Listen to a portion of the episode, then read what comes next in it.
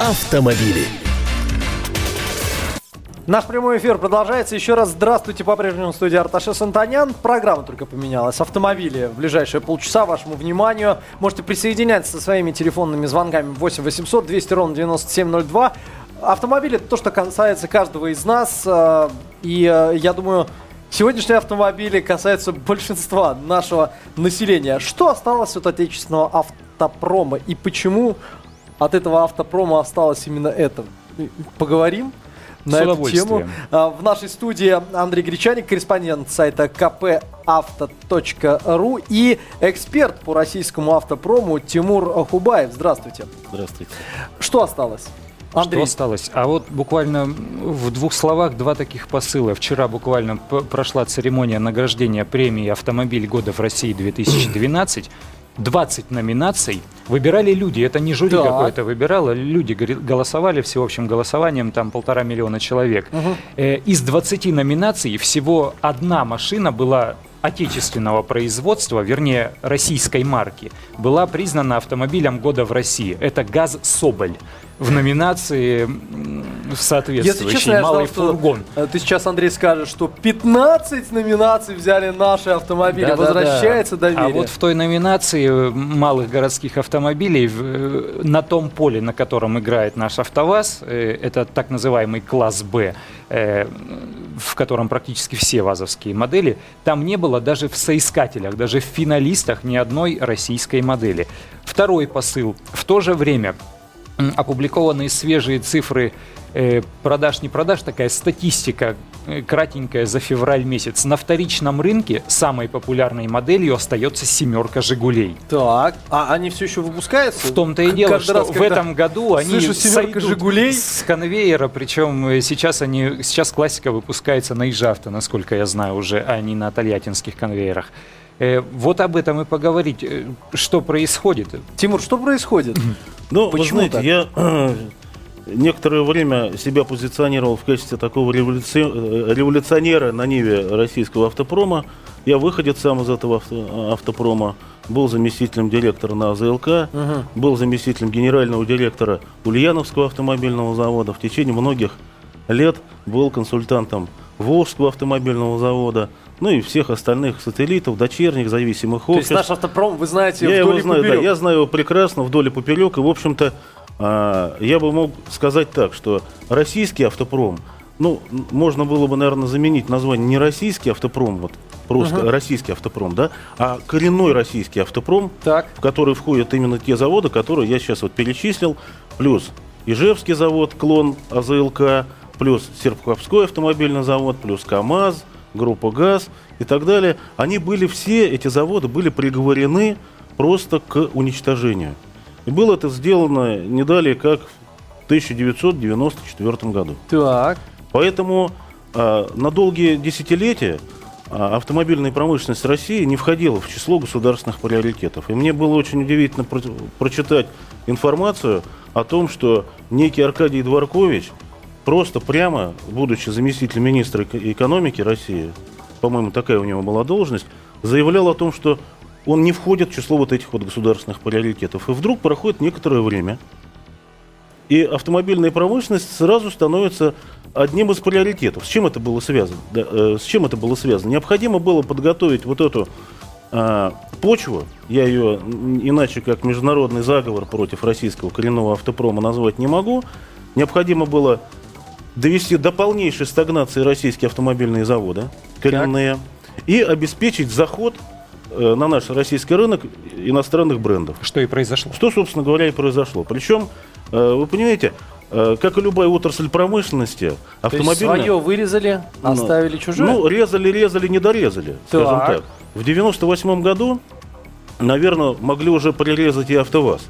Но усилиями э, Каданикова Владимира Васильевича и группы блестящих э, управленцев из старой когорты э, удалось сохранить Волжский автомобильный завод, но его там все равно продолжили добивать. В результате к 2005 году, к моменту прихода туда госкорпорации, они его, в общем-то, и добили. И мы вот наблюдаем сейчас заход Рено, э, значит, э, который, я думаю, к концу этого года закончится окончательным э, значит, приходом к управлению э, этим предприятием именно вот этой Но они говорят, группы что уже в апреле они приобретут э, контроль. Скажите, Я- у я меня думаю- вопрос. акции. А вот мы говорим о коренном российском автопроме и о просто российском автопроме, пришедшем извне. Э, мы- мне Вопрос х- о качестве. Да, мне нет, сейчас секундочку. Мне хотелось бы просто развить свою мысль. А, значит, э, заводы наши являются заложниками как э, международных брендов, так и вот этой внутренней политики. И если открутить назад вот это время, да, то первым э, брендом, который должен был активно зайти на наш рынок, это был Fiat. Под него и готово знаменитое постановление 98 года о дополнительных мерах по привлечению инвестиций в российский, а, а, в российский автопром. Его усиленно проталкивал Борис Немцов. Бориса Немцова не стало. Появились активные лоббисты из района Питера, а, которые стали затаскивать сюда Форд. Если вы помните, появился сначала фокус первый, Сейчас уже Сейчас третий. уже третий, да, фокус. Параллельно, значит, в этом же направлении шли такие подпольные, э, не очень явные производители в районе Таганрога, Тагаз. Тагаз, да, который, в общем-то, был э, всегда был у нас на виду. Мы знали о том, что там происходит достаточно интересный процесс, и задумка была неплохая. Но он шел как-то так, в таком фоновом режиме. И все российские компании, которые к тому моменту стали зало- заложниками олигархических структур, сырьевых производителей, таких как э, э, группа «Северсталь», как э, группа «Дерипаски», они подсадили по- на свою, так сказать, и- иглу автомобильные заводы и фактически за долги, за копейки эти заводы обратно купили себе. То есть и, получи- и получилось так, что с одной стороны на наш российский автопром э, вышли иностранные производители, с другой стороны вот эти вот непрофильные, э, непрофильные собственники пришли, это Северсталь Авто и Руспромавто были тогда. Северсталь это УАЗ. УАЗ, да, УАЗ. Э, УАЗ, ну и ряд еще там производителей. А, И э, с другой стороны, бедный, несчастный, значит, метающийся по буре волн э, Волжский автомобильный завод. То есть таким образом, где-то к, к началу э, 2000-х годов у нас было фактически три таких неформальных, я бы назвал, таких неформальных именно кластера по производству, про которые я вам сказал. В результате у иностранцев своя политика, Значит, надо сказать, что все эти иностранные производители действовали в рамках неких инвестиционных соглашений, заключенных с правительством Ро- Российской Федерации, в соответствии с которыми они обязаны были заниматься э, локализацией производством запасных частей и комплектующих для обеспечения То есть своих здесь создавать рабочие места, чтобы люди Они наши должны работали. были, они должны были этим заниматься. С другой стороны, прекрасно понимая, что опираться на старый менеджмент не ментально, не по иным другим признакам сырьевикам невозможно, они стали искать иностранных партнеров и начали баражировать, то есть и Северсталь, и э, группа ГАЗ. Но, как мы с вами видим, ни одного нормального партнера в течение 10 лет управления и владения этими предприятиями найдены не были. Тогда государство, которое тоже не, не обязано управлять ка- каждым конкретным отдельным предприятием, выступило с новой инициативой, с новой идеей о том, что никто, кроме иностранных брендов, наши российские автомобильные предприятия вывести из кризиса не могут. Поэтому ценой, скажем так, огромных усилий удалось им привлечь м, э, Nissan на э, АвтоВАЗ, с одной стороны. С другой стороны, втянули э, Daimler на КАМАЗ. И сейчас потихоньку реализуется стратегия для того, чтобы свои пакеты передать вот этим замечательным брендам, чтобы они управляли э, значит, э, вот этим предприятием. Таким образом, э, ситуация, которая сейчас складывается на нашем рынке, следующая. К управлению всей абсолютно автомобильной промышленности России придет, Иностранный. придут иностранные бренды. Да. Так.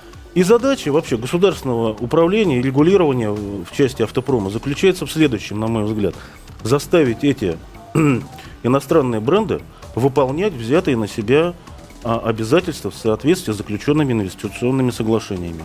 То есть заниматься локализацией производства. А наш ли будет это автопром после того, как мы его отдадим иностранцам? Комплектующие знаете, будут наши. в Да, вы лучшем знаете, я, случае. я- я скажу так. Ведь э, об- э, очень нехорошее слово обыватель, но э, нам, потребителям этой техники, по большому счету, совершенно все равно. Где будет это произведено? Лада он будет называть, да, и где Ну да. произведен будет этот А автомобиль. скажите, вот все же задам свой вопрос. Те многочисленные автомобили иностранного производства, вернее иностранных марок, которые у нас производятся, там я могу, в общем-то, перечислять, хотя их сейчас огромное количество представлено. Они, вот качество сборки такое же, как и вот некоторые, не- ну что некоторые, многие сетуют на АвтоВАЗ. Качество сборки Я, такое я вам же? скажу, это, во-первых, досужие абсолютно значит, э, мнение о том, Ага. что качество АвтоВАЗа плохое. Я Так. не, я не являюсь абсолютно никаким э, обожателем э, Волжского автозавода, и мне глубоко не нравится все то, что там происходит в течение последних пяти лет. Мгм. А, Но вместе с тем, качество сборочных операций практически у всех производителей находится на одном уровне. Речь идет о а, качестве комплектующих. И мне нравится, в общем-то, высказывание а, э, упомянутого выше Владимира Васильевича Каданникова о том, что да мы вам соберем все что угодно. Качественные. Дайте нам только качественные комплектующие. Вот чего не было э, в российском автопроме практически Сам- В никогда. нашем автопроме самая главная проблема это как Да. раз-таки качественное оборудование. э, э, качественные Комплектующие. комплектующие. Причем я вам скажу следующее. Значит, э, э, когда начинают говорить, что вот российские автомобили были некачественные, это там тазы на колесах, гробы там и так Ага. далее, хочу сказать следующее, что, к сожалению, в советское время где-то в районе э, э, конца 70-х годов была принята неправильная стратегия из-за слишком высокого качества наших автомобилей. Значит, делать эти автомобили более низкого качества. Знаете почему? Потому что простаивали сети автотехобслуживания. Да, это, был, это было так. это я вам рео- всё- реальная история. да, Поэтому Да, это, сейчас это, это реально. да, немецкий это- автопром начал сдавать свои позиции, потому что, видимо, у них тоже из-за надежности, потому что многие до сих пор на машинах 90-го года ездят. Ну, это была, это была государственная автомобильная промышленность, это были государственные проблемы, и надо было каким-то образом эту проблему решать. Уходили немножечко, значит, э, сдавали какие-то, так сказать, э, э, снижали, вернее, требования к выпуску комплектующих, входящим комплектующим, зато загружали вот эту вот систему. Как бы это ни смешно не звучало, но и на самом деле это правда. И, надо понимать, что мы вложили в конце 80-х годов, просто создали менталитет того, что ну и хорошо, и слава богу. Зато у нас вот, понимаете, везде дефицит, везде, значит, все работают, гайки крутят. И, так вот, возвращаясь... Ну, Вот. теперь многие не вылазят просто да, из этих автосервисов. Конечно, ну научили, понимаете, да, научили, обрадовали наших людей, вот в результате получилось так. Сейчас же э, общий уровень качества примерно, примерно одинаковый. Я в свое Качество время... сборки. Сборки, да. А, Я в свое время э, значит, попытался ввести э, такой термин, как стоимость килограмма э, автомобиля. Так, Ага, Занятно. Да, сто- стоимость килограмма автомобиля. В соответствии значит, что с- влияет на эту да. Ну как, ну влияет прежде всего производительность труда и трудоемкость вообще его изготовления. И в принципе, по большому счету, что автомобиль, э, что Мерседес D-класса, что Ага. Волга, значит, тоже D-класса, они по большому счету, э, ну, надо сравнивать одинаковые. Скажем, это автомобиль 91 года, и там тоже автомобиль Ага. 91 года. Они по определению должны стоить примерно одинаково.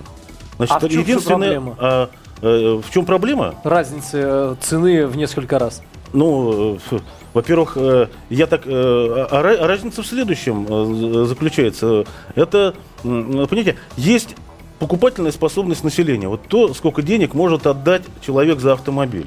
Значит, у нас ведь тогда, когда Волга-то это производилась, Мерседесов-то здесь не было. Так. Конкурировать было не с кем. Но если бы в те годы появился здесь Мерседес, я вас уверяю, он стоил бы примерно столько же, сколько Волга. Их было мало, поэтому они стоили дорого. А если посмотреть, сколько стоила Волга, значит, в тех же самых там э, закавказских республиках или тот же самый Жигуленок, да, отпускная цена, вернее, продажная цена была 9 тысяч рублей, но люди платили и по 40. И те же самые 40 тысяч платили за Мерседес. Потому что у них там были эти деньги. Ну да, потому что, потому что вот эти, да, потому что эти деньги были. Поэтому проблема, я все-таки хочу вернуться назад, да, проблема, она заключается в том, что необходимо сейчас организовать производство качественных комплектующих. Но, То есть черт с ними, с марками, все в прошлом да, вы знаете, забыли. я, я э, какое-то количество времени тому назад э, на конкурирующем канале, но это было давно, тогда не было э, канала «Комсомольская правда», принимал участие в дискуссии относительно необходимости или э, о необходимости сохранения э, бренда российского, бренда э, ВАЗа, к чему, бренда к какому КамАЗа, выводу пришли? Ну, тогда я, честно говоря, будучи связанный договорными обязательствами, обязательствами с этими брендами, я, естественно, говорил, что да, надо сохранять. Значит, вот эти вот бренды наши, это человеку приятно Сменились слушать. времена, позиция Да. поменялась? П- Да, по- п- поменялось, причем кардинально, потому что совершенно нет никакой необходимости сохранять вот эти бренды. Более того, а, назови э, ты ту же самую Лада Гранта, Рено Гранта, да, и эта машина... Наоборот, продаваться да, будет. ну, Конечно, наша машина сразу... однозначно. Или назови ты КАМАЗ, значит, Даймлером, например, и сразу увеличатся продажи То есть этого э, автомобиля. э, наших автовладельцев смущает название, вот Вы- сейчас, пару букв. Сейчас, да. Сейчас вот по состоянию на сейчас, исходя из того уровня качества среднего по больнице, скажем так, основной негативный фактор, который присутствует у АвтоВАЗа, это только бренд. А я подтвержд- подтверждаю совершенно, потому что Рено Логан очень популярный в России. Это дача Логан. Это, эта машина известна в Европе как дача. По имени дача машину у нас бы никто не купил. То же самое с Шевроле. То, что у нас продается под маркой м, остальному миру, даже соседней Украины, известно как Део.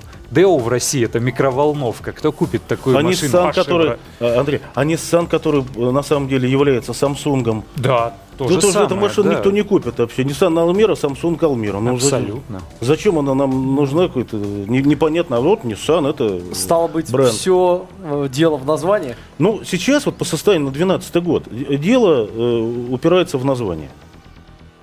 Ну а как же вот эти вот объединения? Шевроле, Нива, например, там и прочее, прочее. Они же пользуются и успехом, и бренд остался российский. Не, ну это было создано, во-первых, э, 10 лет тому назад. Я думаю, я думаю, что мы э, станем, с- станем с вами свидетелями, что в течение, ну, по крайней мере, трех лет, э, ну, наверное, трех лет это я так замахнулся, да, но вот этих российских брендов не останется. Какой прогноз-то? А, то есть их Я в этом и абсолютно- живут или от них Нет. умышленно избавиться? Нет, я думаю, от них, так? э, от них, э, ну, произведут ребрендинг э, компании и наймут консультантов, которые выдадут э, свое заключение, в ходе которого э, будет понятно. Вы знаете, остается у нас буквально минута, а, а вопрос по поводу бренда Маруся. Вот что вы скажете? Это же отечественный автопром. Вот буквально 20 секунд. Мне, мне очень нравится бренд Маруся. Вот. Да и потом это автомобиль такой эксклюзивный достаточно. А, я думаю, что тут попадание в десятку стопроцентное. Другое дело, какой этот автомобиль на самом деле. А качество? А я думаю, что, в общем-то, исходя из того, что он сделан-то, в общем-то, не на основе российских комплектующих, а там, наверное, российский, наверное, кузов. Я говорю, наверное, потому что я э, глубоко эту проблему не знаю. Ага. Но думаю, что в основном те комплектующие, которые отвечают за его потребительские свойства, они отнюдь не российского что происхождения. в итоге у нас останется Маруся, начиненная э, иностранными Комплектующими. комплектующими. Вам большое спасибо э, за уделенное время э, нашим радиослушателям и телезрителям. Тимур Хубаев, эксперт по российскому автопрому, был в нашей студии. Андрей Гречаник, корреспондент сайта kpauto.ru. Все подробности как раз таки на этом сайте вы можете лицезреть и на страницах «Комсомольской правды». Меня зовут Арташес Антонян. Оставайтесь вместе с нами. Увидимся уже в следующем часе. Автомобили.